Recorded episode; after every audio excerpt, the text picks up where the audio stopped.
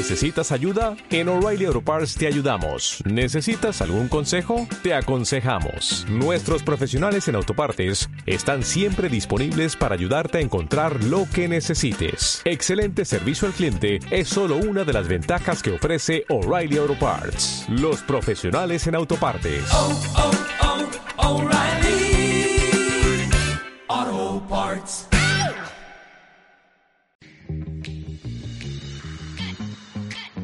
Hola, bienvenida a mi podcast Emprendedoras por Naturaleza. Estoy muy emocionada de poder compartir en este espacio sobre marca personal y profundizar mucho más en esas herramientas que necesitas para atraer a una tribu de clientes potenciales que van a contratar tus productos o servicios. En este episodio voy a guiarte por tres tips claves que tienes que aplicar para hablar frente a la cámara.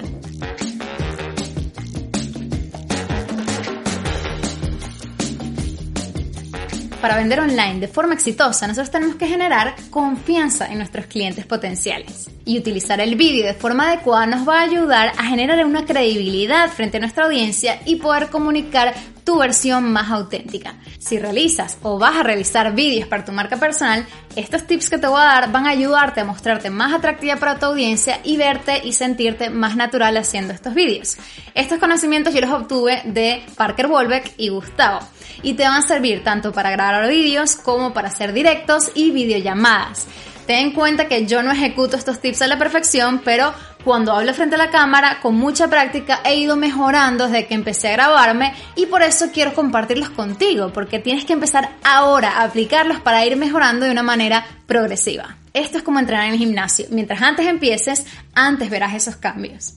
El objetivo de poder aplicar estos consejos al grabarte es que vas a replicar lo que es una conversación natural y tienes que entrenar tu mente para imaginar que lo que está enfrente tuyo es una persona a la que le estás hablando. Si tú actúas como si estuvieses hablando con un dispositivo, vas a hablar y mostrarte frente a la cámara de forma fría y robótica. Comenzamos entonces con el primer consejo, que es el contacto visual. Si estás leyendo un teleprompter, la tendencia es que nunca vas a dejar de mirar al lente de la cámara. Y si estás hablando de memoria o de una manera improvisada, la tendencia es que muy pocas veces realmente vas a estar viendo directamente al lente y vas a estar desviando la mirada a diferentes puntos de la habitación. Ambas formas son antinaturales. Cuando estás en una conversación en la vida real y no dejas en ningún momento de mirar a la otra persona, esta persona con la que estás teniendo la conversación va a sentir que estás tratando de penetrarle el alma. Por el contrario, si rompes el contacto visual de una forma arbitraria, va a sentirte como que hay un desinterés o una inseguridad. En la mayoría de mis vídeos estoy leyendo un teleprompter y lo que yo trato de hacer es leer el guion varias veces antes de grabarlo para saber exactamente qué es lo que hice. Esto me va a ayudar a saber qué es lo que viene o lo que puedo decir y puedo dejar en algún momento de ver la cámara y romper ese contacto visual. También si me equivoco y tengo que repetir la frase como la tengo fresca en mi cabeza, puedo volver a decirlo rompiendo ese contacto visual con la cámara para hacerlo ver más natural. Ahora, es probable que tú no utilices un teleprompter. En este caso, la mayoría de las veces vas a estar grabando un vídeo y vas a tender a mirar el piso o vas a ver algo diferentes puntos de la habitación por incomodidad de ver directo a la cámara o porque estás pensando qué es lo que vas a decir. En este caso, lo que tienes es que empezar a practicar y darte cuenta de cuándo estás desviando la mirada para volver rápidamente a ver la cámara. Para desviar la mirada y que se vuelva natural, lo que nosotros tenemos que hacer es que cuando estamos hablando de algún objeto en el vídeo, miramos a ese objeto. Por ejemplo, si yo digo que yo grabo el audio con el micrófono Yeti y miro hacia el micrófono, esto me va a ayudar a que la audiencia apunte también y vea el micrófono y sepa de lo que estoy hablando. Practica no mirar al suelo a menos que realmente tú quieras que la audiencia vea el suelo. Pasamos al tip número 2, que es el lenguaje corporal.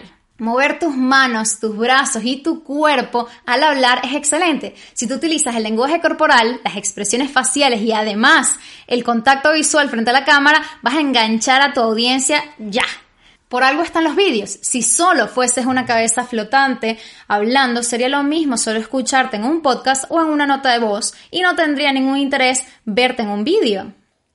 Parker dice que para probar si realmente estás utilizando el lenguaje corporal, apaga el volumen del vídeo y solamente mira cómo te mueves. Analiza qué tan interesante te ves en el vídeo. Si tú fueras el visualizador, ¿pararías para ver el vídeo porque te parece interesante o seguirías deslizando porque no te llama la atención? Si te provoca encender el audio para ver qué es lo que estás diciendo, es que lo estás haciendo genial. En cambio, si no te provoca y lo ves aburrido, es porque le falta movimiento corporal. Además, el lenguaje corporal te ayuda a que tu audiencia visualmente vea lo que tú estás diciéndole. Por ejemplo, si yo estoy hablando de algo pequeño, ¿ok? O de algo grande, lo muestro con mis manos. Si estoy hablando sobre el contacto visual o que estoy hablando sobre el tip número 3, vas a tener un contexto de qué es lo que estoy diciendo, incluso sin tener el audio encendido. Incluso puedo enfatizar una frase general, por ejemplo, si yo digo, que no lo sé y muevo mis hombros y mis manos de una manera que tú sientes que yo estoy diciendo esa frase. Las expresiones físicas son la mitad de la experiencia del usuario. Y esto nos lleva al tip número 3, ¿ok? Que es la tonalidad y el volumen de tu voz. Aquí pasamos a la parte del audio de tu vídeo. Cuando estamos en una conversación real con otra persona, nosotros de forma natural variamos el tono y el volumen de nuestra voz. Si tú estás haciendo una pregunta tiendes a terminar esa frase con una nota más alta. En este otro caso, yo aumenté el volumen de mi voz para enfatizar que estoy cambiando a un nuevo punto o tema del vídeo. En cambio, si tu oración está terminando, vas a tender a bajar el volumen de voz para concluir esa oración. Esto es súper importante a la hora de editar el vídeo. Te lo digo por experiencia porque esto es uno de los puntos que más me cuesta.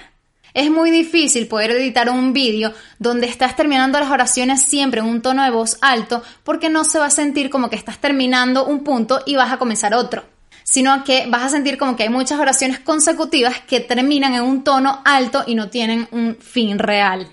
Otro punto que tienes que tomar en cuenta es cuando nos grabamos, nosotros tendemos a empezar con un tono alto y animado que poco a poco cuando sigues el vídeo va bajando hasta que se vuelve monótono, aburrido e incluso puede dejar de escucharse bien. Hay una diferencia importantísima entre lo que es el tono y el volumen de tu voz. Nosotros tenemos que bajar el tono de voz al terminar una oración, pero eso no significa que bajemos el volumen de la voz. No cierres la oración con un volumen bajo, termina fuerte, con buen volumen y buena enunciación, pero con un tono más grave. Revisa vídeos antiguos para tomar nota de esos cambios y ajustes de volumen que deberían haber estado, pero los olvidaste porque estabas ocupado leyendo el guion o recordando qué es lo que tenías que decir en ese momento. Estos son los tres consejos fundamentales que tienes que aplicar para mejorar tus vídeos y grabarte frente a la cámara. Cualquier pregunta que tengas, déjamelo saber. Y si te gustan mis episodios y crees que ofrezco valor, te quiero pedir que me dejes una valoración en cualquiera de las plataformas en la que estés escuchándolo. Esto me va a ayudar un montón para poder llegar a más emprendedoras como tú que quieran aprender cada día sobre cómo venderse en Internet y mejorar su marca. Nos vemos en el siguiente episodio. Un abrazo.